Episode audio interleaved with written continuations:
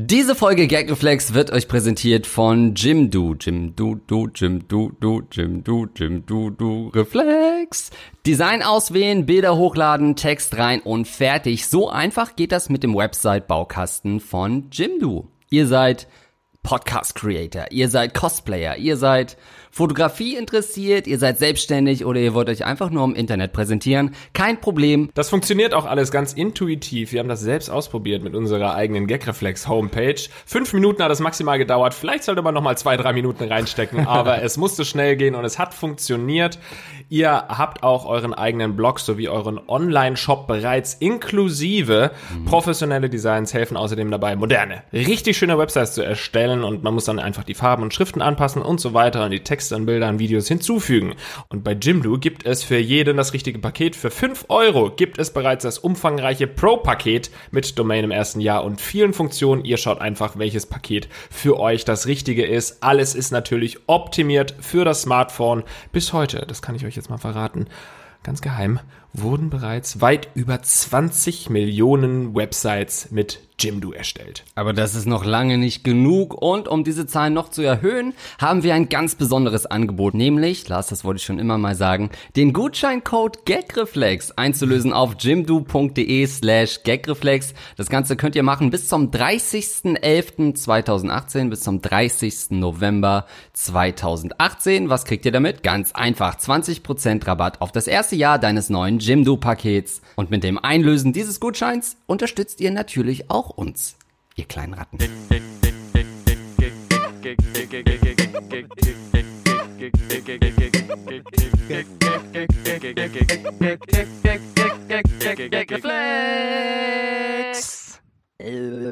Und dann würde ich sagen, sagen wir doch mal offiziell Hallo und herzlich willkommen zu einer neuen Ausgabe vom Gag Reflex Podcast.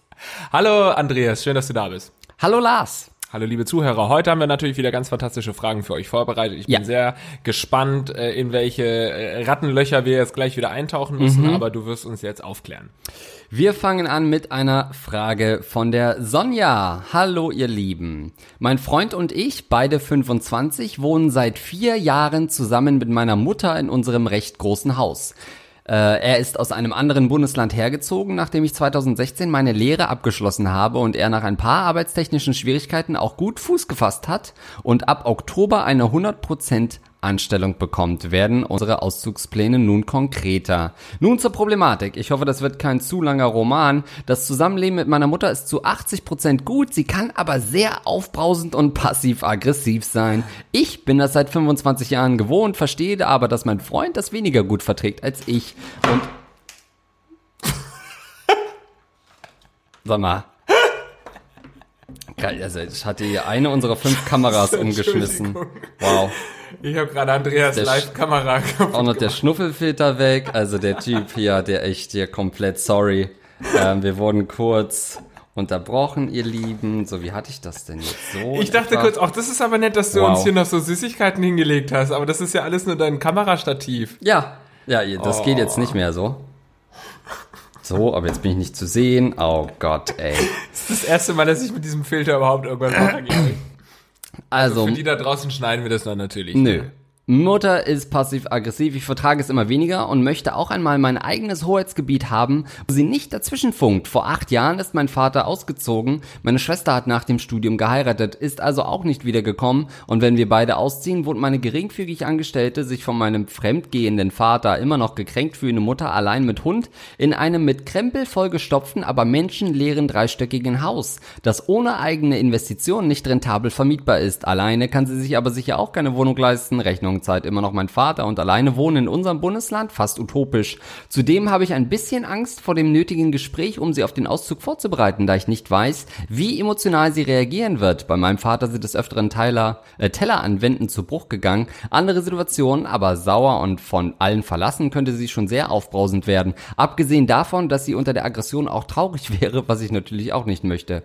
Wie ratet ihr mir mit der Sache umzugehen? Das Kinder ausziehen ist nun mal der Lauf der Dinge und man muss äh, sich sich auch auf sich selber schauen. Ich möchte meine Mutter aber auch nicht in eine Depression stürzen. Da mein Freund schon vier Jahre so mit mir lebt, lebt er mich wohl sehr, aber länger möchte ihm das Ganze nicht zumuten. Huh. Aber ganz kurz nochmal zur äh, Klärung. Sie will nicht ihre Mutter rausschmeißen, sondern sie will einfach ausziehen. Sie will ausziehen, traut sich aber nicht, weil sie Angst hat, dass sie ihre Mutter damit verlässt Okay. und in eine Depression stürzt. Und wie alt ist sie? 25. 25, gut. Also deswegen klingt es für mich jetzt auf den ersten Blick, aufs erste Hinhören erstmal wie eine Lappalie, finde ich. Bitte? Weil, äh, wenn sie jetzt sagt, sie irgendwie, die haben das Haus gekauft und die Mutter zahlt keine Miete und deswegen schmeißen sie die Mutter raus, das wäre für mich dann das größere Problem. Einfach auszuziehen halte ich für einen schweren Schritt, den aber irgendwie jeder gemacht hat. Bei euch ist es ein bisschen verspätet. Dadurch äh, habt ihr das Problem natürlich größer gemacht, als es eigentlich sein müsste, ähm, weil man dann sich doch ja stark aneinander gewöhnt hat, auch im Erwachsenenalter. Und deswegen ist es natürlich ein schwieriger Sch- Schritt, aber doch nun echt nichts, also nichts Schlimmes, oder? Also, ich finde, das ist ein Riesenproblem, das sie hat tatsächlich. Ich sehe das komplett anders. Denn da geht's darum, die Mutter, die sie gesäugt und genährt hat, äh, alleine zu lassen für immer, denn sie hat offensichtlich niemanden mehr außer äh, ihrem äh, sie betrügenden Ex-Mann, der trotzdem noch alles zahlt. Dafür sind wir wieder gut genug. Hm? Aber Ähm, wohnt auch, der Ex-Mann wohnt auch nein. noch im Haus. Nee. Na, der, Warum ja, betrügt betr- denn der, der, der äh, Naja, weil er, also er hat sie betrogen. Mensch, du weißt doch, wie das ist. So eine Okay. alte, verbitterte Mutter halt, die da rumläuft, ähm, äh, während ihr Mann irgendwie mit, äh, weiß ich nicht, äh, einer einer Steuerangestellten im Dorf vögelt oder so. Die kennt aber die Mutter schon seit 20 Jahren. Die Geschichten kennen wir doch alle. Ähm, erstmal würde ich sagen, eine Runde Applaus für den Mann, der es wirklich seit vier Jahren da aushält, ähm, in, mit dieser Schreckschraube von Schwiegermutter zusammen zu, äh, zu wohnen. Ähm, ich kann nur hoffen, dass er seine Freundin betrügt oder irgendwie was Positives daraus zieht, weil das kann man ja nun wirklich nicht aushalten. Könntest du dir das vorstellen? Ja. Ähm, nee, bei deiner, äh, bei, bei einer Freundin zu äh, wohnen, die auch die Mutter im Haus hat? Auf gar keinen Fall. Also, ähm, ich hatte das schon des häufigeren, einfach äh, war das aber so, weil die Tochter halt sehr jung war und ähm, die noch bei ihrer ähm, Erziehungsberechtigten sein musste, wenn ich sie besucht habe. Aber ähm, ich finde das schon sehr, sehr schwierig und man, man steckt da in dieser Familienaffäre drin, ohne da irgendwie rauszukommen. Aber vier Jahre ist einfach viel zu lang. Sie muss da raus, das ist ihr ja auch klar. Ähm, ich glaube, sie muss einfach irgendeinen Weg finden, ihre Mutter zu beschäftigen mit irgendwas anderem. Zum Beispiel ein Enkelkind könnten sie machen. Oh. Und dann das Kind einfach im Haus lassen und Ja. selbst in eine eigene Ja. Wohnung ziehen. Und dann noch ein zweites Enkelkind für sich selbst machen, aber eins irgendwie so als Tribut für die Mutter dalassen. Einfach immer mal wieder vorbeikommen und so an der Türschwelle das Kind gebären, flop, neues Kind rein und dann wieder zurück in die neue Wohnung. Ja. Ähm, ja, Enkelkind ist aber gar nicht so doof, weil dann auch irgendwie die Mutter das Gefühl bekommt, oh, die werden ja schon auch noch häufiger äh, Ja. mich brauchen, weil man braucht irgendwie dann doch jemanden irgendwie, der das Baby sittet. Also das ist tatsächlich zum ersten Mal in der Geschichte des Gagreflex Podcasts ein richtig guter Vorschlag von dir. Andreas. Ich finde das, Wobei, ob das so ein guter Grund ist, auch wollen wir nicht Kinder kriegen, ja, Ja. um unsere äh, Drachenmutter zu zähmen. naja, im Endeffekt ist es ja doch äh, meine klassische, meine klassischer Ratschlag in neuem Gewand. Es ist der, lass das mit der Verhütung mal sein Ratschlag. Ich schon, Nur ja. dieses Mal mit Empfängnis. Obwohl ich mir nicht so sicher bin, ob du wirklich ein Kind mit deinem Mann machen solltest, denn du weißt, der Mann ist innerlich tot. Dein Mann ist innerlich Ja. wahrscheinlich schon komplett so ein Kreidefels. Ähm, da kann ich mir nicht mehr vorstellen, dass da noch ein Herz schlägt, nach vier Jahren mit so einer, äh, mit so einem Drachen zusammenzuleben. Und er musste ja immer Und dann noch die gute- Mutter, ja. ja, gute Miene zum bösen Spiel machen. Ähm, das stelle ich mir auch ganz schwer. Kann ich mir übrigens auch überhaupt nicht vorstellen. Mhm. Und ich kann mir das auch nicht ähm, bei meiner eigenen Mutter vorstellen. Viele haben ja irgendwie so diesen Plan, einen Mehrgenerationenhaushalt irgendwie so aufzubauen, dass dann die Oma ganz oben oder ganz unten wohnt und Ja. dann die Kinder ganz oben und so. Kann ich mir einfach nicht vorstellen. Das heißt nicht, dass ich nicht meine Mutter liebe und die Familie ähm, äh, wertschätze und so weiter, sondern es ist für mich einfach ein äh, Schritt gewesen, auszuziehen aus dem Mutterhaus. Also das, der normale Schritt ist für mich der wich super wichtiger Schritt einfach gewesen. Ja. Und ich kann mir das gar nicht vorstellen. Äh, muss aber auch sagen, aus eigener Erfahrung, auch wenn es vielleicht ein bisschen privat ist, so ich kenne das aus meiner Familie auch, dass es nicht immer dazu führt, dass ähm, eine äh, Person, die dann alleine in einem Haushalt leben muss, depressiv wird. Das heißt, sie wird, da, sie ist dann natürlich erstmal darauf angewiesen, ähm, sich eine Beschäftigung zu suchen, die Ja. nichts mit euch beiden zu tun hat, aber deiner Mutter wird es ähm, früher oder später gut gehen. Es sei denn, sie hat jetzt schon Anzeichen einer Ja. Depression oder so, dann sollte sie vielleicht mal untersucht werden. Ja, dann äh, denkt nicht, ihr könnt es mit einer Reise wieder gut machen und ihr eine Kreuzfahrt schicken. Funktioniert nicht. Haben wir gerade zuhauf gesehen in den Medien.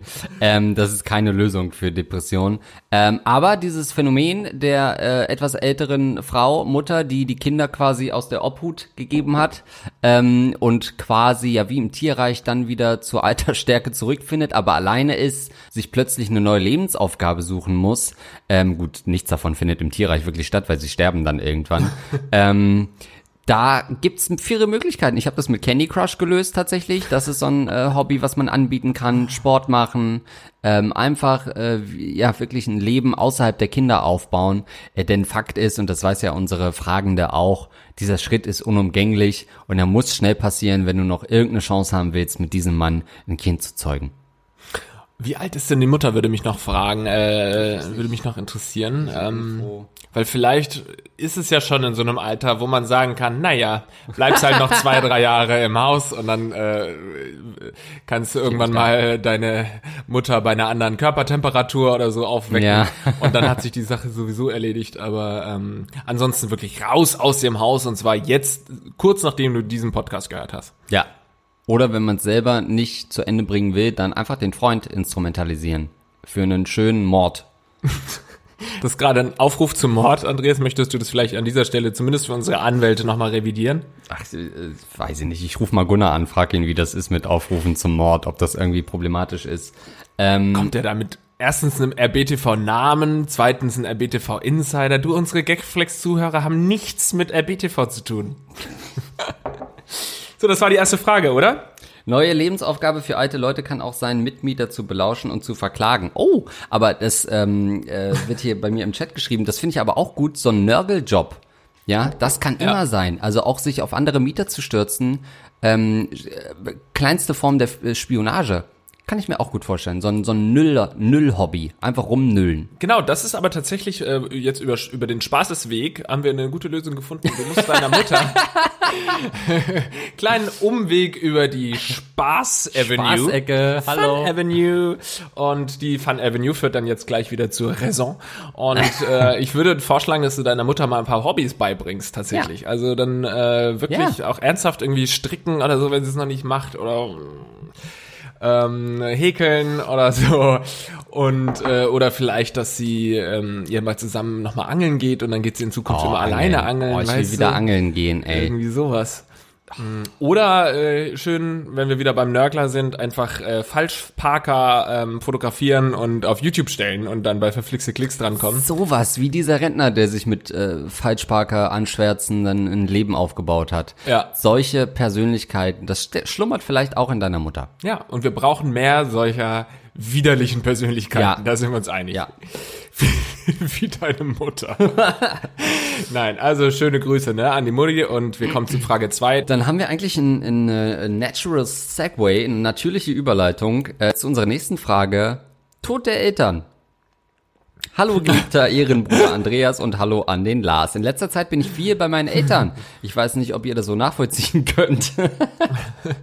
Äh, ich habe ein extrem gutes Verhältnis zu meinen Eltern und kann wirklich über alles mit ihnen sprechen. Mein Vater ist 63, meine Mama ist 66. Ja, hm, hatte sich eine ältere geangelt, ja? In den letzteren Jahren be- be- bemerke ich immer mehr, wie alt sie geworden sind und ich habe wirklich extreme Angst vor dem Tag, wo ein Anruf kommt und mir der Verlust einer der beiden mitgeteilt wird. Ich habe noch keinen meiner Familie verloren, Verwandte ja, aber nicht die direkte Familie. Habt ihr sowas schon erlebt? Wie seid ihr damit umgegangen? Wie soll man den Verlust seiner Eltern verkraften? Der Tod gehört zum Leben dazu, das wissen wir alle, aber ich glaube, keiner von uns befasst sich bewusst mit dem Thema. Wir setzen uns erst damit auseinander, wenn einer von unseren Freunden oder einer aus der Familie geht. Manchmal denke ich, dass der Tod ja vielleicht einfach nur der Anfang von irgendwas sein kann oder dass wir die Toten irgendwann noch einmal alle wiedersehen. Wo auch immer das sein soll. In der ZDF-Hitparade natürlich, ne? Aber im Innersten weiß ich einfach, dass das eine romantische Vorstellung ist und dass nichts mehr kommt und der Tod einfach das Ende von allem ist. Nie wieder einen Sommer erleben, nie wieder mit Freunden zusammen sein, nie wieder die Familie sehen. Sagt mir bitte, wie sollte man da keine Angst vor dem Tod haben? Okay, geht's jetzt um den Tod, den eigenen Tod? Beides, ne? So ein bisschen. Schon auch, also die Eltern so ein bisschen als Tod der Eltern Ja. am Horizont, so ein bisschen als, als äh, Realisation für die eigene Mortalität. Sagt man Mortalität? Ja. Also ich kann auf jeden Fall sagen, um dich zu beruhigen, wenn deine Eltern tot sind, wirst du sie nie wiedersehen. Dann sind die einfach weg. Äh, Das ist zumindest meine Einstellung. Alle, die etwas anderes glauben, sollen das auch glauben. Und das ist auch schön, dass es Leuten Kraft gibt zu sagen, okay, es gibt da noch ein Leben danach und so weiter, finde ich gut. Aber das ist nicht das, woran ich glaube, was sehr, sehr schwer ist, ähm, das zu akzeptieren. Ähm, aber ich, ich glaube, viele denken eben an den Himmel, weil sie das nicht verstehen, was danach kommt. Und ich sage einfach, es ist okay, dass ich es nicht verstehe, was danach kommt. Da kommt halt einfach nichts. Ne? Es ist okay. Das ist bei so vielen Dingen in meinem Leben so, dass ich Dinge nicht verstehe. Und äh, so ist es auch beim Tod. Ich verstehe den Tod nicht. Ich weiß nicht, was danach kommt. Nie wieder Sommer. Alles, was du aufgezählt hast. Keine Ahnung, wie sowas funktioniert. Aber es, ich habe mich damit abgefunden, einfach weg zu sein. Ähm, große Angst, also man sagt ja auch immer so, ja, ähm, sie sind nicht ganz weg, sie sind immer noch da und beobachten dich, was man so aus Filmen kennt. Für mich die absolute Horrorvorstellung. Ja. Weil ich dann immer denke, ja, gehen die dann, wenn ich Sex habe? Oder Ja. Oder onaniere. Oh ja, das Ja. wäre für mich äh, mit die größte Angstvorstellung, äh, dass meine Oma irgendwo dabei sitzt und, und Ja. sich das anschaut. Oder geht sie dann aus Pietät oder sagt sie, fuck it, jetzt kann ich es mir auch angucken. Naja. Ähm, ganz schwere Entscheidung für sie. Ich bringe sie da moralisch ganz schön in die Bredouille, glaube ich. Dass sie Ähm, zumindest mal so ein bisschen wegguckt oder dir die Hand vor die Augen macht, sobald du deinen Finger in den Arsch steckst. So, dass sie da dann spätestens merkt, okay, jetzt wird's wirklich ernsthafte Onanie, da gucke ich jetzt mal weg. Das wundert mich sowieso, denn er schreibt, äh, seine Eltern sind da. Was ist denn mit seinen Großeltern? Hat er die nicht verloren? Sind die noch da? Wenn die noch da sind, werden die ja wohl zuerst sterben. Offensichtlich sind sie nicht mehr da, dann sind sie vielleicht schon gestorben, bevor er am Leben war. Ähm, was dafür spricht, dass er die sehr früh verloren hat. Und Krieg kann es auch nicht sein. Also frag mich, was da passiert ist. Äh, aber Wahrscheinlich hat er sie umgebracht. Wahrscheinlich hat er sie, aber das sind ja eigentlich von, von der Natur her die ersten, die man verliert. Die Großeltern. Da ist bei mir ist noch ein Opa übrig äh, und der Rest ist schon weg. Ähm, zum äh, Teilen habe ich gar keinen Kontakt mehr gehabt, bevor sie gestorben sind. Ähm, bei der Oma schon. Dann hatte ich einen Todesfall in der Familie, äh, wo die viel zu jung war, um zu sterben.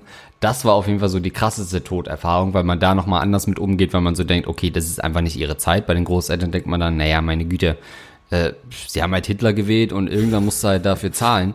Ähm, bei so jüngeren Leuten ist es nochmal was anderes, wenn du denkst, okay, man geht ja trotzdem, jeder geht davon aus, dass er mindestens 60, 70 wird. Außer man geht halt mal zum Arzt und lässt sich wirklich durchchecken. Oder hört zu, wenn sie sagen, nein, sie leben maximal noch fünf Jahre. Ja, aber dann ist es nochmal was anderes. bösartiger Tumor Ja, an ihren Eiern. bösartig. Äh, woran ist sie gestorben? Darf ich das noch fragen, ohne Oh. da in Details zu gehen? Aber ist es ein Unfall gewesen oder irgendeine Krankheit? Krebs. Krebs. Okay. Sehr schnelle Krankheit, sehr Leukämie? schneller Krankheitsverlauf. Nee, okay. Leukämie nicht. Nee. Ja, das ist äh, besonders. Ich fand es auch interessant, dass er äh, unterschieden hat zwischen Verwandten und Familie. Das kenne ich so nicht. Ich weiß zwar, was er meint, aber für ihn ist Familie wahrscheinlich wirklich so Vater, äh, Mutti und Bruder und Ja. äh, alle anderen sind nur Verwandte und nicht Familie. Eigentlich ist das ja alles ähm, Familie. Also falls du dir das als Ausrede dafür genommen hast, deine Cousine ähm, äh, mit deiner Cousine ins Bett zu gehen, das ist auch Familie.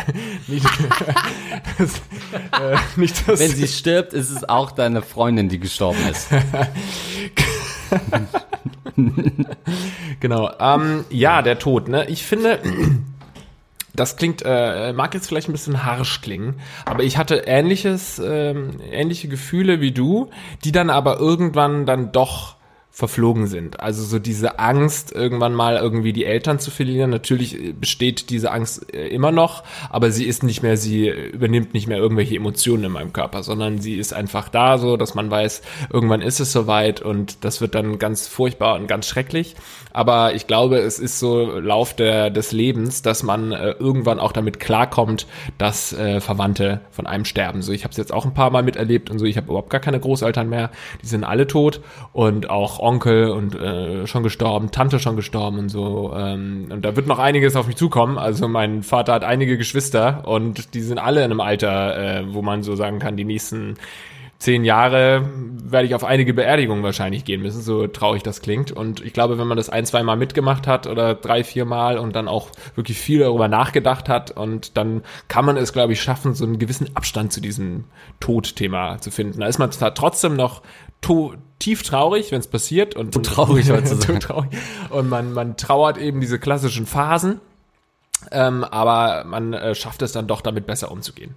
Ähm, ich glaube, ich würde dir da teils widersprechen, weil ich glaube, er spricht ja explizit von seinen Eltern. Das sind ja schon einfach in, in, jetzt gehen wir mal davon aus, dass es normale Familienverhältnisse sind, die engsten Bezugspersonen, die man hat. Also die sind ja von Anfang an im Leben, klar, die Großeltern auch, aber die kennt man schon alt. Die kennt man, äh, die Eltern kennt man vielleicht, sagen wir mal, mit, äh, eigentlich lernt man die so mit 30, 40 kennen sozusagen und man begleitet sie ja auch ins Altwerden.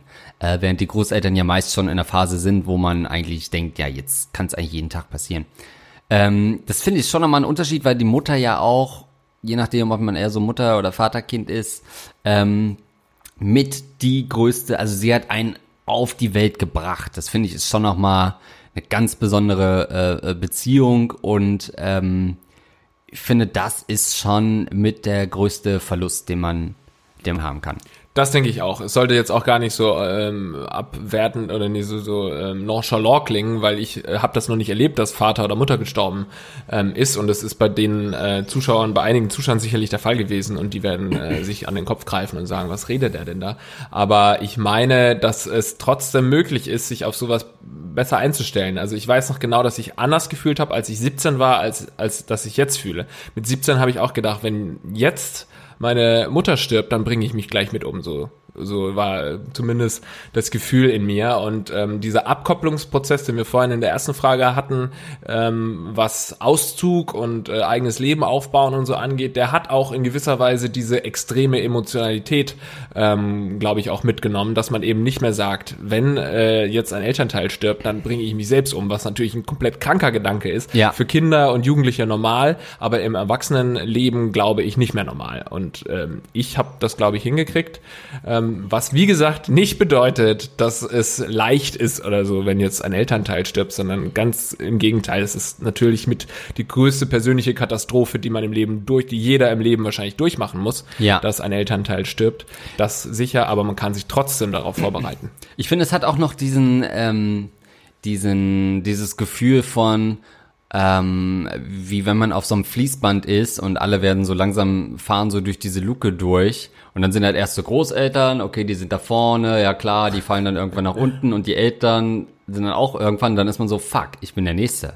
Also klar, man hat dann noch Geschwister, die ja meist so im selben Altersspektrum sind, aber eigentlich ist es dann auch so dieses, okay, fuck, es ist keiner mehr da, der älter ist, zumindest in der direkten Verwandtschaftslinie. Klar, Onkel und sowas ist vielleicht noch da.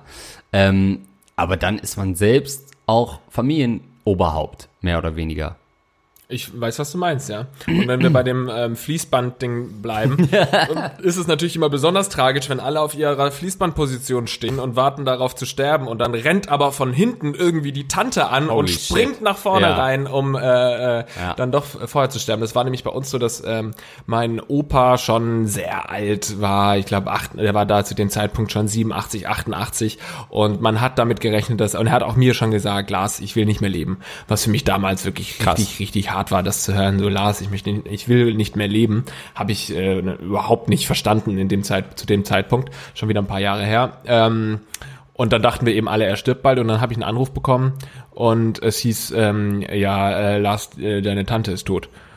Und dann haben wir aber alle so gedacht, ja, nee, du meinst Opa ist Ja, tot. ja. Nee, nee, deine Tante ist tot. So, dann ist die noch äh, vor, also es war seine Tochter, die dann vor ihm gegangen ist aufgrund einer Infektion im Krankenhaus. Also wirklich eine Lappalie gehabt, irgendeine Erkältung oder so und dann eine Krankenhausinfektion gehabt und ist dann dadurch gestorben. Und das, also jetzt stell dir mal vor, du bist sowieso schon so weit zu sagen, ich will nicht mehr leben, du bist schon irgendwie 88 Ja. Jahre und dann stirbt dir noch deine Tochter vor dir Ja. weg. Und er hat auch wirklich auf der Beerdigung hat er ähm, zu mir auch gesagt, also hätte das jetzt sein müssen, also dass ich das noch erleben muss, das hätte doch nun wirklich nicht mehr sein müssen. Also Ja. das sind wirklich ganz tragische Aussagen, die ich da gehört habe. Puh. Das hatten wir noch nicht bei Gag Deep Reflex. ne? Dive, ja, nee. Aber gerne mehr so Fragen. Ich mag das gerne. Und jetzt Gerne. gleich als nächstes wieder schön den Finger Ja. in den Po. Ja, echt ohne Scheiß. Ähm, gut, das mal äh, unsere kleine Einschätzung dazu. Aber wirklich ernsthaft, ne? Er Mhm. hat wirklich ein Problem, wenn er das jetzt gerade so sieht mit seinen Eltern und so, dass er das nicht verkraften kann. Er hat ein Problem. Er muss dann irgendwie es schaffen, vielleicht mal ein, Jahr ins Ausland gehen, keine Ahnung. Ja, ist So eine- 31, ne? Hm. Ja, noch mal ein Jahr. Die nächsten zehn Jahre ins Ausland, dann Ja, musst du es nicht miterleben. Ja, der erste Satz ist halt, glaube ich, äh, systematisch. In letzter Zeit bin ich viel bei meinen Eltern. Ja. Ähm, das ist halt, glaube ich, auch nochmal was anderes, äh, wenn wir sind halt logischerweise die Art von Mensch, die dann studiumsbedingt wegzieht und dann schon mal so ein Verhältnis schafft, wo man sagt, wir sehen uns drei, vier Mal im Jahr Ja. und das so über so eine Dekade Ja, aufbaut. Und wenn du halt natürlich sowas hast, wo du fast jeden zweiten Tag deine Mutter siehst, dann ist es auch nochmal ein ganz anderes Verhältnis. Und äh, da will ich auch gar nicht sagen, tu das nicht mehr und geh wirklich ins, ins Ausland. Das ist natürlich nur ein Scherz gewesen, sondern ähm, wenn du schon so alt bist, dann siehst du sie offensichtlich so häufig, weil du davon ausgehst, dass du sie nicht mehr häufig sehen wirst. Ja. Und dann ist es auch okay, dass du sie häufiger siehst, dass du sagst, du willst jetzt noch mal Zeit mit ihnen ähm, haben, aber dann musst du natürlich auch ähm, das überstehen. Ja, aber sie emotional. sind jetzt Mitte 60. Also die Ach so, haben echt? auch noch, ja, die sind 63 und 66. Die haben schon noch 10, 15 Jahre wirklich? safe vor sich, ja. Ähm, Das ist fast die Konstellation von meinen Eltern auch. 64 und äh, 66 irgendwie Bei mir auch. Oder 65 und 67. bei mir auch in derselben Range. Also so schlimm ist es nicht. Ähm, klar, ich würde jetzt erstmal nicht mehr länger als sieben Tage Urlaub machen, weil dann sind sie wahrscheinlich tot, wenn du zurückkommst. Aber so ein, so ein schöner, so ein schönes langes Wochenende geht schon noch. Kann man da noch machen mit 60. Ja. Klar, du solltest schon mal das Krematorium deiner Wahl aussuchen, so, richtig. wo ist äh, die Temperatur am, am besten. Aber mach dir da noch keine Gedanken. Hallo ihr beiden. Zunächst danke für euren Podcast. Bin ein großer Fan und ihr habt mir schon viele lustige Stunden während langer Autofahrten beschert. Zu meinem Problem. Ich möchte übrigens mal wissen, wie viel Unfalltote ist. Ist noch ein kleiner Schluck Kaffee übrigens da. Kannst du dir gerne noch. Ähm, kannst wie viele Unfalltote es schon dank Gagreflex, dank Gagreflex gab. Ähm, äh, bla bla bla. Zu meinem Problem. Wie ihr im Betreff schon seht, habe ich mich in einen Pornostar verliebt. Die Dame bietet neben ihren Filmen auch private Treffen, Schrägstrich Sex gegen ein recht hohes Honorar an. Nun habe ich mich schon ein paar Mal mit ihr getroffen, dabei habe ich gemerkt, dass ich mich mit ihr sehr gut verstehe und wie auf einer Wellenlänge zu liegen scheint. Es kam nach einiger Zeit, wie es kommen musste. Ich habe mich verknallt. Nun ist mir natürlich klar, auf welcher Grundlage meine Gefühle beruhen. Sie bekommt Geld dafür, dass sie mit mir schläft und so tut, als wäre ich der tollste Mensch, den sie je kennengelernt hat. Aber vielleicht empfindet sie ja auch ähnlich wie ich. Soll ich sie auf die Gefühle ansprechen? Soll ich jeglichen Kontakt abbrechen und auch rein geschäftliche Treffen nicht mehr stattfinden lassen? Wie würdet ihr mit der Situation umgehen? Vielen Dank für eure Antwort bzw. eure Gags zu meiner verzweifelten Situation. Verliebt in einen Pornostar. Wie würdet ihr mit meiner Situation, in meiner Situation im umgehen? Ich würde erst gar nicht zu einer Pornodarstellerin gehen, um sie zu vögeln. Das ist schon mal der erste falsche Schritt, den du äh, getan hast. Ach, du hast aber auch keinen Spaß in deinem Leben. Also ich bin ja jemand, der schon in ähnlichen Situationen war. Aber ich bin halt kein fucking Loser, der sich dann verliebt in die Olle, ne? Ähm, das darf halt nicht passieren. Sorry. Also nur weil du mit Lucy Cat für NDA was gedreht hast, heißt das nicht, dass du sie äh, gevögelt hast. Habe schon mehrere Erotikdarstellerinnen getroffen und Webcam-Girls. Ähm, äh, das hört ihr alles äh, demnächst auf meinen neuen Rap-Songs. Ähm, aber man darf sich halt natürlich nicht verlieben, weil du hast dich Du denkst jetzt, ja, ich habe mich ja nicht in den Pornostar verliebt, sondern in das nette Mädchen, was dahinter ist. Das ist genau das fucking Image. Man verliebt sich nie in den Pornostar, sondern man hat dieses, äh, ähm, man hat dieses, ich hole sie da raus Ja. Feeling, was was Rockstar immer so ähm, äh, in, in, in seinem Song betitelt hat. Das ist genau der falsche Ansatz. Du denkst, dass du weiter blickst, weil du hinter die Fassade blickst auf dieses junge Mädchen. Dieses junge Mädchen ist genau das Image, ähm, was sie sein will und du bist komplett drauf reingefallen. Natürlich gibt es keinen Pornostar, der komplett dumm ist und natürlich stecken da immer Menschen dahinter, aber es sind Menschen, die nur zum Ficken da sind. Zumindest in ihrer Profession. Ja. Es ist Teil das ist ihr ihres Job. Jobs, dafür zu sorgen, dass du natürlich beim nächsten Mal wieder einen Taui äh, auf die Theke legst. Das ist Sinn und Zweck und du bist ein fucking Idiot, wenn du denkst, es wäre anders. Und ihr glaubt wirklich, wenn ihr uns auf der Gamescom seht, dass wir die ganz normalen Leute, Andreas und Lars sind, die Buddies von nebenan. Vergesst Oh, es. ich könnte auch mit den beiden Jungs chillen. Nein, könntet ihr nicht. ihr seid langweilig. Und das sagen wir über euch, sobald ihr Ja. drei Schritte weggegangen Ich seid. könnte mit diesem Pornostar vögeln und sie würde sich in mich verlieben, weil ich cool bin. Ah, wir Ratten, ey. ähm, nein, also du musst natürlich diese Treffen beenden. Ähm, Hast du wirklich schon mal für Geld, hast du schon mal Geld bezahlt, dass du dich mit einer Pornodarstellerin treffen kannst? Geld, kann man da Geld bezahlen? Nee. Nein, aber ich habe ja inzwischen die Connections in die Szene. Ich muss natürlich ganz klar sagen, und du weißt das, Ich weiß es. die das Zuhörer Frage. wissen ja. das. Ich sage das auch immer wieder, ich hätte zweimal anders abbiegen müssen in meinem Leben und ich wäre einer von den Typen, der seine Freundin komplett ausbeutet äh, in ihren besten Jahren und sie an jeden räudigen Hund da draußen verkauft für einen Hunderter. Und jetzt Ganz machst du das Gleiche klar. mit mir. Jetzt mache ich das mit dir. Ähm, das ist so, ich habe es leider nie geschafft, äh, beide Füße in die Tür zu bekommen. Äh, ich habe die Tür kurz aufgemacht, kurz mal reingeschaut ähm, und dann äh, gedacht, boah, das stinkt hier, aber und die Tür wieder zugeknallt. Aber ähm, es ist auch nach Rocket Beans, nach Gaggeflex immer noch möglich, dass ich äh, wieder reinrutsche in diese Branche. Ganz klar. Ich habe übrigens kürzlich erst wieder den Satz gesagt, Andreas ist der beste Redakteur, den ich kenne. Habe ich wirklich, Wirklich? gesagt? Ja, ich, gesagt. ich finde, du bist der beste Redakteur, den ich kenne. Gut, Wow. ich habe jetzt, äh, also ich meine jetzt in, im Entertainment-Business. Ne? Also, Sofort, ja. Du bist jetzt kein Journalistisch Süddeutsche Zeitung äh, Ja, das. Journalist, aber du bist der beste Redakteur, Auch das den sagst ich du kenne. mir ständig. Für die Süddeutsche bist du ein Niemand. Okay, wow, ja, Lars.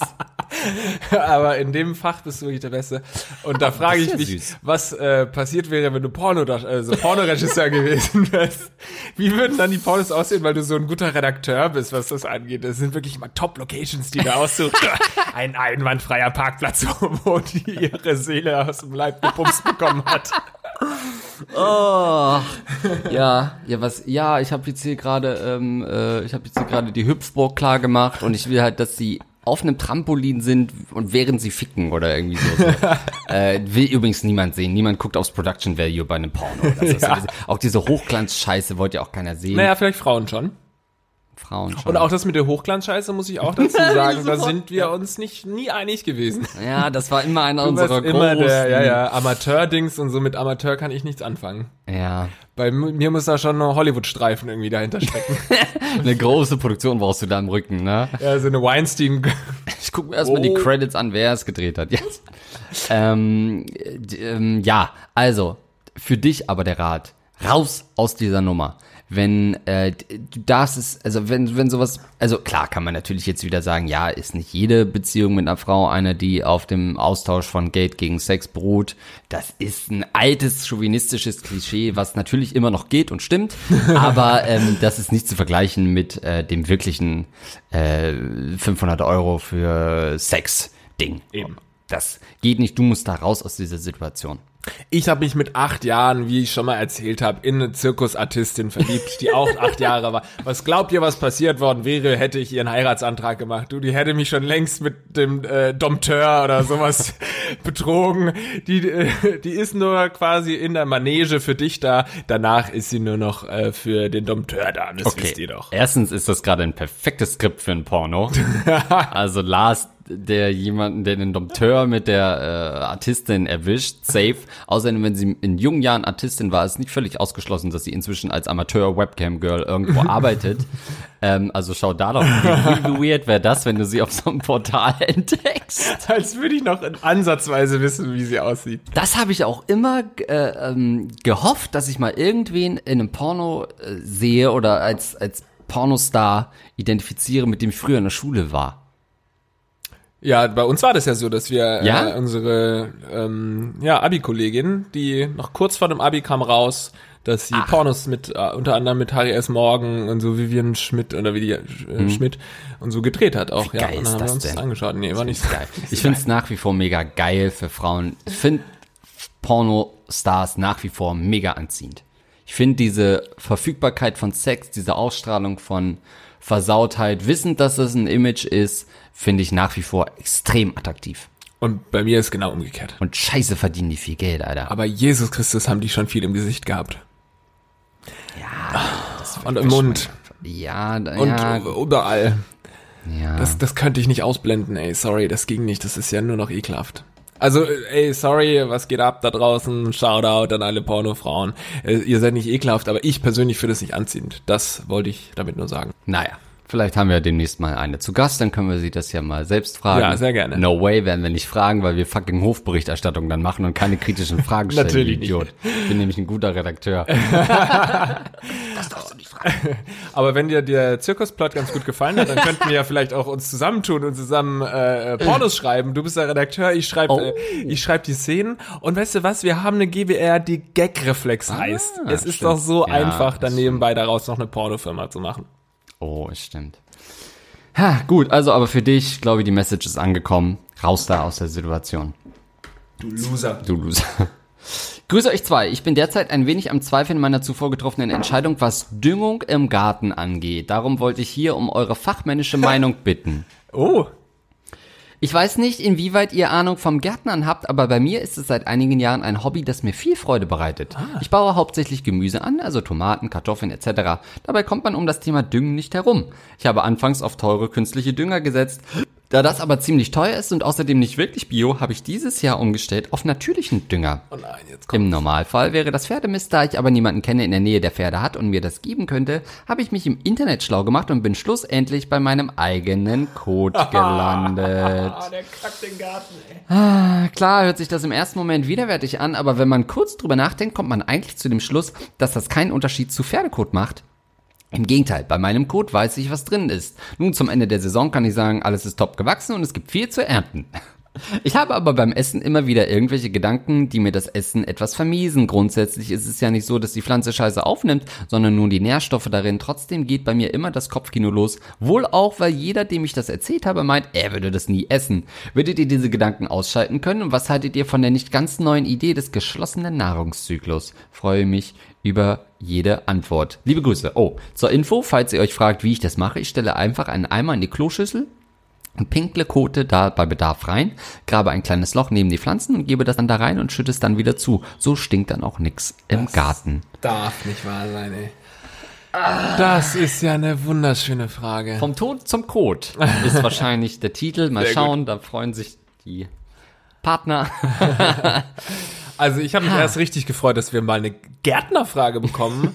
äh, dann ist es ja doch wieder in die Code-Richtung gegangen. Wo wir Also absolut auch null hätten helfen können. Ja, Keine Ahnung, was stimmt. Tomaten brauchen. wir Glaubst nicht gut, wenn es so nass ist, oder doch? aber wir können wirklich machen, was wir wollen. Bei Gagreflex landen wir zum Schluss im Code, Ja. literally. Deswegen können wir das gerne beantworten. Also ich muss auch sagen, ich habe auch keine Ahnung von Gärtnern. Also früher natürlich meiner Mutter irgendwie eine leidenschaftliche Gärtnerin äh, ist über die Schulter geschaut, aber dann auch ganz schnell wieder rein und Playstation gespielt. Also das war nicht so. Gamer Lars. Die du dein Image immer weiter aufbaust, ey. Mit Playstation meinte ich auch einfach nur äquivalent. Ich bin ins Haus gegangen. und hab an mir rumgespielt. Und habe über den Tod von ihr nachgedacht.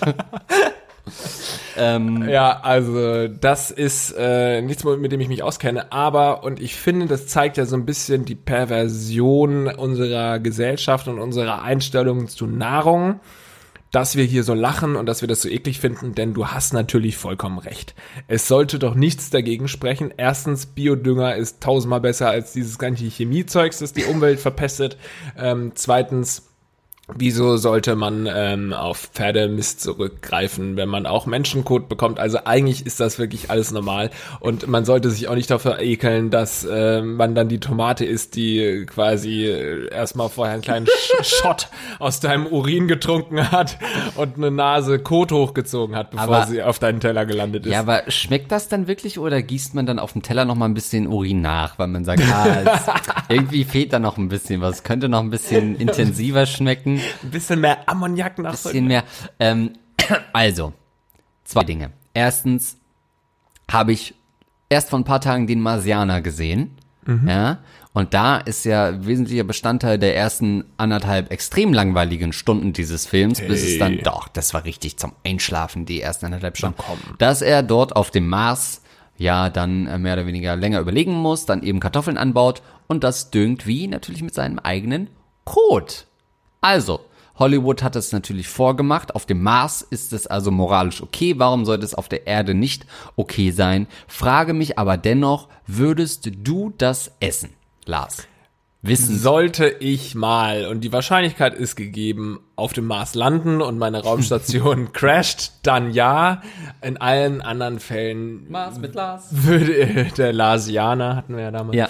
Ähm, in allen anderen Fällen, äh, also ich würde es zu Hause niemals machen. Allein schon, weil ich nicht in einen Eimer kacken will und dann mit dem Eimer erstmal durchs Haus laufen äh, äh, muss und also wirklich den Gestank da ja schon mal verbreiten. Dann irgendwie den Gestank, der Gestank ist auch die ganze Zeit in der Nase. Da muss in den Garten gehen, dann Loch buddeln. Die ganze Zeit stinkt's nach Scheiße überall. Ja. Und du schüttest es rein, es stinkt noch mehr nach Scheiße. Es wird auf jeden Fall auch noch ein Spritzer auf deinen äh, Urin Oh gemischt mit mit Kot auf deinem Ärmel landen und dann machst du das da rein und später isst du die, also das Tomatenessen finde ich nicht so schlimm, aber der Prozess dorthin, das Düngen mit deinem eigenen Dung, Dung, das finde ich schon, äh, das würde ich nicht machen. Ja, äh, gab ja auch diesen Hollywood-Film Dung und Dünger ähm, mit, mit Jim Carrey. Ähm, ich äh, glaube, ich muss dir dazu stimmen, ich glaube, dass er wahrscheinlich irgendwann auch so Klamotten hat, die er nur dafür anzieht, so seine Scheißklamotten, wie man so Sachen anhat zum Tapezieren oder Malern, sind das seine Dung-Klamotten, äh, die er dann anhat, die dann aber auch komplett voll sind.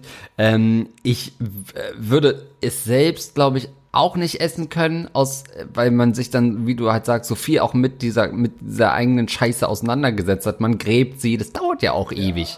Und da guckt man so oft drauf, man guckt ja genau hin. Dann hast du vielleicht irgendwie äh, am Vortag äh, zwölf Bier getrunken und dann weißt du ja ganz genau, was das für ein Geruch ist und für eine Konsistenz. Und dann sagst du, ja, scheiß drauf, ich brauche jetzt Dung. Und dann musst du den Haufen dann nehmen, der ist so flüssig, dass er äh, den ganzen Eimer voll macht. Ähm, und dann trägst du den da raus, es schwappt noch links und rechts über gegen die Tapete, dann musst du da wieder mit der Rolle drüber und das weiß machen. Ähm, und das ist echt, und dann bringst du es in den Garten, da kommt noch der Nachbar, der irgendwie schnackt oder der Postbote und du stehst dann mit dem Eimer Kot und eine richtig weirde Situation, in der du nicht angesprochen werden willst. Also richtig unangenehm. Aber als äh, Serie, es gibt doch so eine Serie, aber mir fällt es nicht ein, wo auch immer so Sachen passieren und da gibt's so einen Twist, so einen, so einen bizarren Twist, so, sowas irgendwie, ah, ich weiß nicht, Black Mirror ist es nicht, aber so diese Vorstellung, dass, ähm, dass halt jemand äh, echt richtig ähm, äh, Sachen anbaut und richtig große Tomaten hat, ganz viel erntet und das an seine Kinder verfüttert und dann findest du am Ende der Folge raus, äh, shit, der macht es mit seinem Kackdung oder so. Das wäre, ist halt ein richtig guter Plot für eine so eine Serie. Ähm, aber äh, ich würde es auch, will sagen, würde es nur an andere verfüttern, mit dem Wissen, die essen da gerade meine Scheiße, ähm, die Nährstoffe daraus, aber würde es selbst auch nicht essen. Aber auf dem Markt sehr gerne.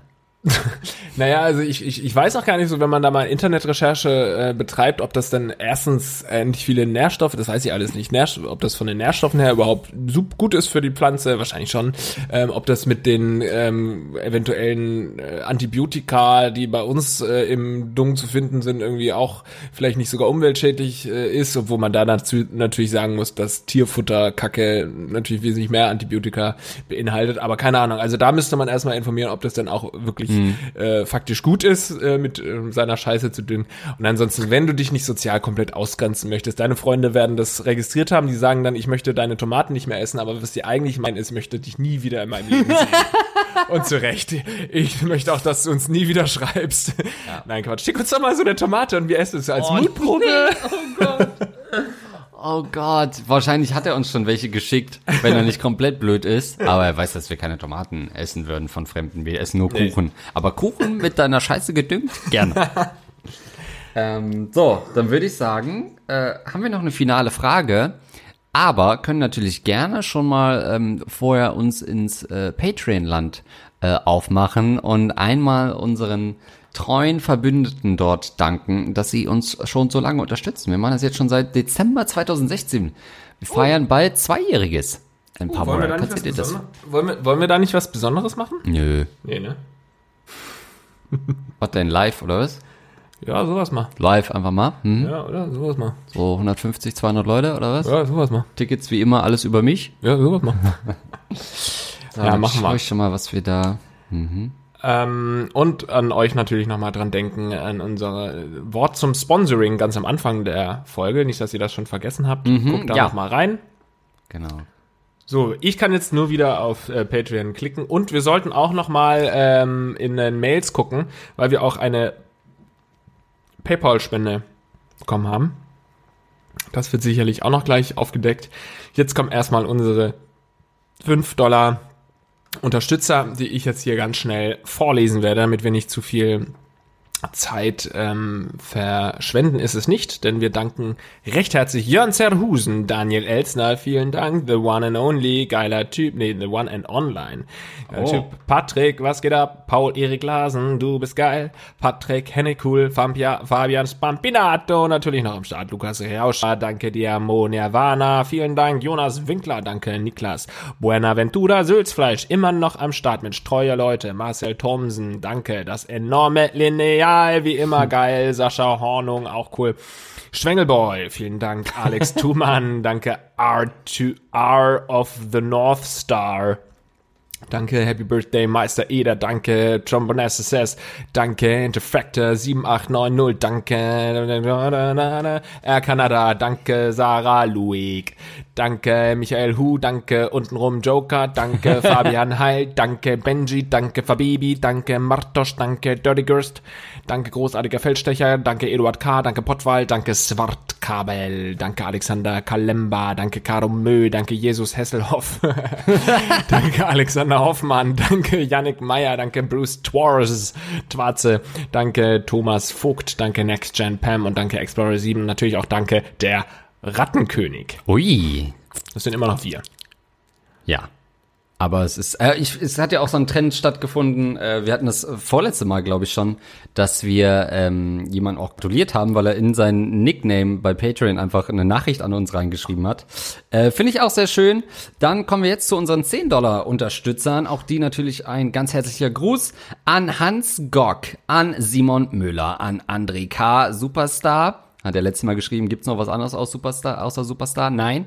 Evelyn Schütz, auch schon lange dabei, Gerebohr und Mo Nirvana und unsere 25 Dollar, unsere ja, Rattenkönige, wo so schon ein paar Ratten verklebt sind, weil sie irgendwie so komplett drin sind auf dem Weg zum Rattenkönig. Vielen, vielen Dank an Longflow Silver und Terra Emix. Geil. Danke für euren Support. Ohne euch wäre das hier gar nicht möglich. Wir haben gesagt am Anfang, wir machen mal einen Podcast und schauen einfach mal und haben dann aber relativ schnell ähm, gemerkt, dass es da so viel Unterstützung gibt und so viel äh, Kraft von eurer Seite aus, dass wir jetzt das schon seit zwei Jahren machen können und wir freuen uns darauf, das weiterhin mit eurer Unterstützung machen zu dürfen. Kommen wir zu unserer letzten Frage.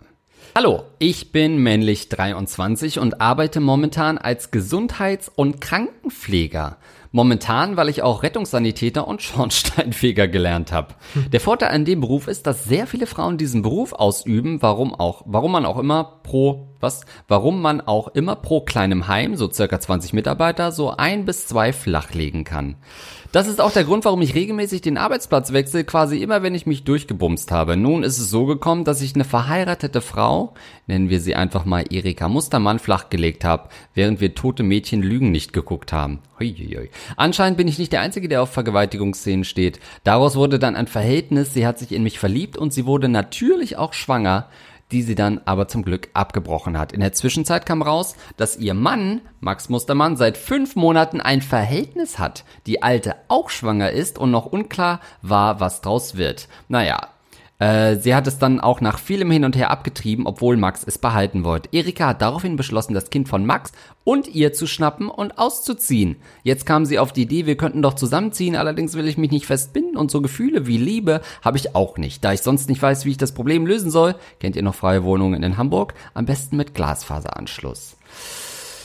Also, okay, nochmal zusammengefasst. Er ist Gesundheits- und Krankenpfleger, bumst sich durch äh, die ganzen, äh, ganzen Krankenheime, durch die Pflegeheime. Oh Gott. Aber natürlich angeblich nur mit den Angestellten dort. Yeah, right. Ähm, Im Prinzip muss er also das Pflegeheim wechseln, immer wenn fast rauskommt, dass er zwei alte Frauen da vergewaltigt hat und oral äh, äh, missbraucht hat. ähm, okay, dann ist er an eine geraten, die eine verheiratete Frau ist, sie ist schwanger geworden. Ihr Mann hat sie aber auch betrogen äh, mit einer Frau, die auch schwanger geworden ist. Ähm, beides abgetrieben. Ähm, was zum Teufel soll er jetzt machen? Ja, also eine sehr, sehr ähm, verworrene Situation auf jeden Fall. Und ich möchte noch einen kleinen Sonderspot hier ermöglichen unserem Zuhörer Tobias Jakob. Der Mhm. uns per PayPal unterstützt hat und zwar mit sage, sage und schreibe 99 Euro. Das ist schon ein bisschen her. Das geht immer ein bisschen unter, weil wir die Patreon-Sachen hier vorlesen, aber ihr könnt uns natürlich auch über PayPal und ähm, Geil. Direktüberweisungen unterstützen. www.gagflexpodcast.de. Da könnt ihr euch informieren. Vielen Dank an Dich Boy. So, ähm, ja, also so ein klassischer Fickerberuf offensichtlich. da hast du ja einige, einige Krankenschwestern, die du da irgendwie mal in, ins, in, im Visier hast. Muss aber dazu sagen, ich war schon ein paar Mal im Krankenhaus. Ich habe selten eine Krankenschwester gesehen, die ich auch ganz gerne mal gemöbelt hätte. Und eine Altenpflegerin, come on. Ich glaube aber, dass die Pflegeberufe oft so schlecht bezahlt sind, weil man davon ausgeht, dass die Mitarbeiter sich auch noch mal holen, was sie brauchen. Ja. An den äh, teilweise komatösen Patienten. Ich glaube, das wird vom Staat mit einkalkuliert und ist eine ähm, eigentlich tolerierte, gängige Praxis. Ähm, Sehe ich genauso. Ich habe noch nie eine geile äh, Pflegerin gesehen und das würde man sehen. Das würde man sehen, selbst wenn man irgendwie nur eigentlich kurz hinfährt, um die Maschinen auszustellen, guckt man schon noch mal, wer einen geilen Arsch da hat auf Station, oder? Das blendet man nicht komplett aus. Finde ich auch. Deswegen, hm, finde ich das ein bisschen weird, aber lassen wir mal durchgehen. Trotzdem dann eine zu schwängern, ähm, das ist too much. Also, wenn man schon da rumvögelt, nicht mit verheirateten Frauen. Ja, no und dann auch nicht verhütet oder was, oder zumindest ging einiges schief, was weiß ich, was da alles. Da hast du auf jeden Fall viele Dinge äh, falsch gemacht und dann auch so, ja, Gott sei Dank hat sie es abgebrochen. Also das ist mir viel zu nonchalant. Was du hier- Eieiei. Konntest du dich überhaupt mit ihr unterhalten? Weil die meisten Pflegerinnen sind ja sowieso aus dem Ausland hier in Altenheim. Wollte ich auch noch fragen. Oder musstest du Polnisch lernen zwischenzeitlich? Ja, was, was soll man da noch sagen, ne? Also, was ist denn die Frage überhaupt? Ich verstehe jetzt hier überhaupt gar nicht, was es soll, die ganze Nummer. Ähm, ja, ich glaube, dass äh, er natürlich also eine Schwangerschaft abgebrochen hat. Er sollte natürlich wirklich das, was er eh immer macht, äh, dringend den, den Standort ähm, wechseln äh, und raus aus der Nummer. Ähm, weil es wirklich die einzige Chance ist, äh, den, den, ähm, da rauszukommen aus diesen zerrütteten Familienverhältnissen. Er hat da offensichtlich etwas gefickt, was er am Ende nicht bändigen kann. Ähm, und das ist natürlich schon Riesenproblem. Klar, wenn man da irgendwelche äh, Frauen ohne Aufenthaltsgenehmigung fickt, ähm, dann ist es okay. Aber sobald sie äh, in Deutschland eine längere Bleibegenehmigung haben, dann sollte man da raus aus der Pussy. Vielleicht auch einfach mal, ihr habt je, beide jeden Tag so viel zu tun mit sehr alten und sehr weisen Leuten dann auch teilweise. Solltet ihr nicht irgendwie auf einer Demenzstation arbeiten, ähm, dann könnt ihr euch doch mal so zusammensetzen und zu einer alten Frau und jeden Tag ähm, äh, setzt ihr euch zu einer anderen alten Frau oder einem alten Mann und macht so eine Paartherapie und, und fragt die mal, ey, sollen wir es starten zusammen, was sollen wir machen, anstatt uns zu fragen, einfach mal eure Patienten fragen. Erstens, die Patienten haben da ein bisschen Unterhaltung und fühlen sich gewertschätzt, was in diesen ähm, äh, Zeiten ja viel zu selten vorkommt und wofür ihr ja eigentlich auch viel zu wenig Zeit habt da draußen. Übrigens Respekt an alle, die diesen Job machen, also Respekt an dich, der diesen äh, Job macht, wirklich ähm, alle, jeden Respekt von, von mir bekommst du. Ähm, so Pflegerberufe. Wie kann man wirklich noch Sex haben, wenn man davor alte Menschen gewaschen hat? Sorry, aber du musst auch schon ein bisschen weird im Kopf sein, um diesen äh, Beruf wirklich zu machen. Und man kann es halt nicht rechtfertigen mit, ja, du verdienst halt ein Schweinegeld wie bei der Bundeswehr. Wo man sagt, alles klar, die sind offensichtlich auf dem Arbeitsmarkt verloren, drück dem doch eine Waffe in die Hand und schick sie nach Mali oder irgendwo, wo die Bundeswehr halt irgendeinen Scheiß machen soll. Aber wie kann man noch Sex haben, wenn man vorher seine Tomate mit seiner eigenen Scheiße gefüttert hat? Meinst du, die treiben es dann im Zimmer von so einer bettlägerigen Frau, die irgendwie so gewendet werden muss? So, damit die sich nicht wund legen und dann liegt sie auf der anderen Seite und, und äh, sieht im, im Spiegel aber so mit einem Auge, äh, dass er hinten gebumst wird von den Pflegern. Weißt du was, die haben da überhaupt gar keine Zeit für, ja? Die äh, müssen da von Zimmer zu Zimmer rennen und haben keine Zeit, Sex zu haben. Sonst hätten sie es natürlich genau auf dieser Patientin gemacht. Ähm, ja. Also, lasst euch mal ein bisschen Therapien, therapieren von Ja. den ähm, Patienten, die dort sind. Nennt Ja. man die Patienten? Nee. Doch. Die Alten? Naja. Die Alten? Die alten. Alten Pfleger. Die alten. Okay. Lasst euch von den Alten einfach mal einen guten Rat geben. Ich würde sagen, das war's, oder? Das Ja. waren eure Fragen. Und uns fehlten die Antworten. Sehr gut. Haben wir unser Catchphrase. Ist ja Geil. sauber runterglatzt worden. Wir freuen uns weiterhin auf eure Fragen. Mail at gagreflexpodcast.de und wir freuen uns über eure Unterstützung und wir freuen uns aufs nächste Mal. Ja, und äh, lasst gerne wie immer Kommentare da, Hashtag Gagreflex. Äh, wenn ihr mit uns interagieren wollt, at verlinkt, at Lars Erik Pausen. Oder wenn ihr sagt, ey, die Person würden wir gerne mal bei euch im Podcast sehen, äh, dann schreibt uns das doch auch. Empfiehlt uns da Leute, denn äh, ab und an wollen wir doch mal wieder ein paar Gäste einstreuen. Bis dahin, bis zum nächsten Mal. Ciao.